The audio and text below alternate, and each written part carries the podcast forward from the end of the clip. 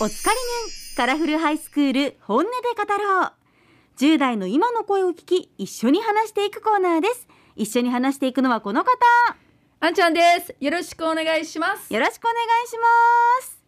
さあ今日一緒にお話しするのはあんちゃん推薦ということでそうなんですよ。私ツイッターをよくやってて、はいで、あの校則についてよくツイートしますよね。はいで、もうすごいこの人が面白いなと思ってて、もう高校1年生とこんなに校則を変えようとしてる活動してるからすごい感動して連絡しました。ということで早速登場してもらいましょう、はい、よラジオネームトトロさんですよろしくお願いしまろしくお願いします。はい、どうも、こんばんは、トトロです。よろしくお願いします。すよろしくお願いします軽くこう、はい自己紹介っていうのをお願いしてもいいですか私は今、高校1年生で、はいえっと、群馬県に住んでおります。お群馬ー県群馬なんですげえ、あのー風が強くて寒いんですけど、毎日頑張って学校に通っております。実は私群馬生まれなんですよ本当。群馬へ県ー富岡生まれです、え ー寒いですよねなるほど群馬盆地だから寒いい。めっちゃ寒いです。やそんなとこでねうんアクティブに頑張ってるねえトトロさんはい。じゃあ早速これだけは言わせて私の叫び聞いてもいいですかはい。えっと、社会から逸脱した校則は変えていくべきだ。なるほどでですすでそもそはもいなんで、あのこういう活動を始めようと思ったんですかなんか自分がなんか拘束に引っかかったとか、悩まされたとかそういう経験がありましたかあありますありますあの高校になってからはないんですけどうん中学の時に、あの校則みたいなもう実質ほぼ校則なんですけど、うんあのなんだろう家にちょっと早く帰る時とかあるんですね2時とか3時とかで。はいでそうそうした時にあの学校のろ何校則のルールで4時までは外には出てはいけないっていうのがあるんですね。あー、えーなるほ全部用事終わってるのに帰っちゃいけないんですかあえっとね家から出帰っちちゃいけないのか家から出ちゃダメなんですよ。遊びに行ったりとか、塾に行ったりとか、病院に行ったりとか、どえ病院もダメそう、ダメなんですよ。なんか不思議なルールです本ね当ですよねうん。でそのルそールってなんであるかって聞きましたか先生にあ、聞きましたよ。でそなのんか答えはあの、近所の方からクレームが来るからみたいな。なあーななるほどそう。騒ぐとみたいなことなんですかねああ、そうですよね。だから、例えばその、公園とかで遊ぶ分には全然ね、別に問題ないと思うんですけど、って感じで、うん、別にいらないんじゃないみたいな。うんそそもそも、あの、学校が別に下校した後って責任も何も取れないじゃないですか。はい管理下あーなるほどそれなのにそれを校則として、ルールとして、あの、残すのはいかがなものかなということで、ちょっとすごい疑問に思ってっていうのが、校則を、あの、変えていこうっていう活動を始めたきっかけですね。でもさなんかいろんな高校生は疑問を持ってるんですよねでもここまでね活動しようとすることが珍しいんですよね、うんうん。だからかなりなんかあの強く意見がありますよね意見っていうのはどういうんですあかの例えばもうこれはもう絶対あの変えなきゃいけないとか、おかしいから変えなきゃいけないっていうのは結構、あの強く思ってますよねあ思ってます、思ってます。具体的にどういった活動をされてるんですかと今私がやってるのはあの全国の教育委員会はい、にあの開示請求っていうのをかけてるんですね。うんうんは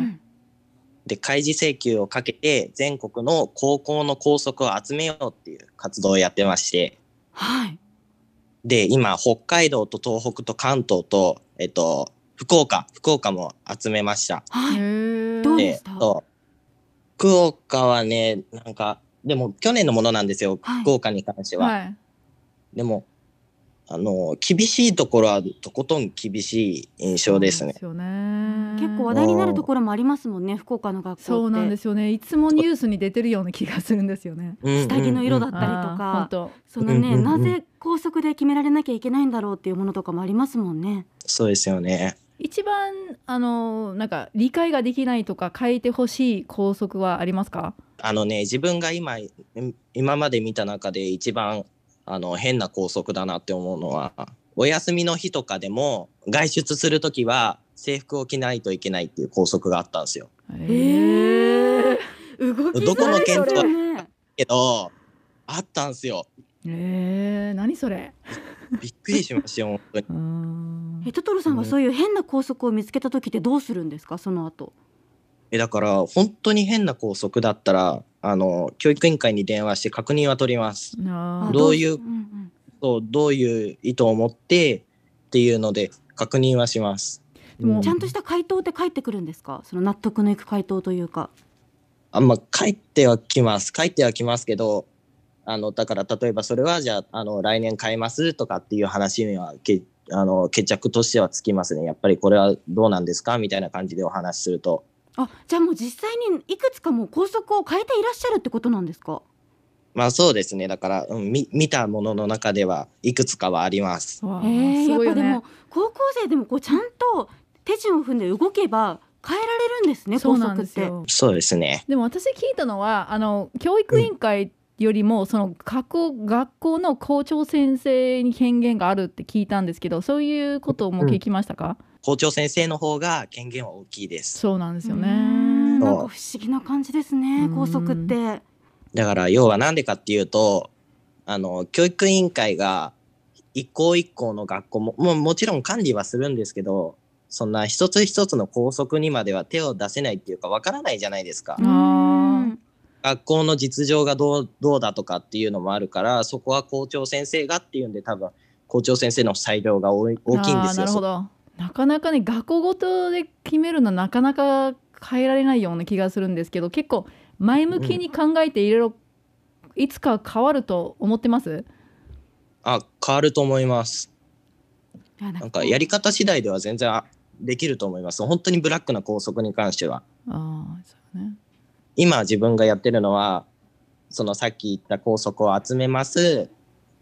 で、集めた後にホームページに掲載するんですよ。うんうん各校、だから一つのホームページに、あの、〇〇高校の校則みたいな感じで、それを北海道からね、関東までやって、それを掲載するみたいな、あー今、すごいね進めて反響ってありました反響、なんか今、あの、作ってる最中なんで、なんとも言えないんですけどうん、うんジメジメしてるじゃないですか。高速ってあんまり表に出ないものだそかうら。ですそようねなんですよね生徒手帳に書いてあるだけみたいなね。そうなんですよ、ね、そうそうそう。だからそれが表に出せるっていうのはやっぱり大きいと思いますし、そこは反響としてはいただいていますよ。ご意見として。やっぱ動いてるっていうのが素晴らしいですね。こんなねもう活動的に高校生の時からそうしねっかりしているトトロさんですけど、将来の夢ってもう決まってるんですかいやまあ、うっすらですけど、地方の政治家とかになれたらいいな、みたいな。おーいやーなった方がいいと思いますいやね本当になん本当にで地方なんですかいや国会議員とかって、あんまりなんか、例えば高速のこともそうですけど、はい細かくは動けないと思うんですよね。あーなんかすごいなるほどなるほど、うんことをやってるじゃないですか国会とかって。はいはいでもそれに比べて地方とかってその一つ一つ細かいところまでやってるっていうのが自分としてはイメージとあるんで、うんそういうのを考えて地方の方がいいのかなみたいな。そんなこと考えてる一年生い るいやーもうぜひ福岡でね 政治家になってもらいたいですよねすごい さあそしてあのカラフルな世界今 RKB で B カラフルというキャッチコピーでずっと放送などを行っているんですけどカラフルな世界と聞いてどんな世界イメージしますか、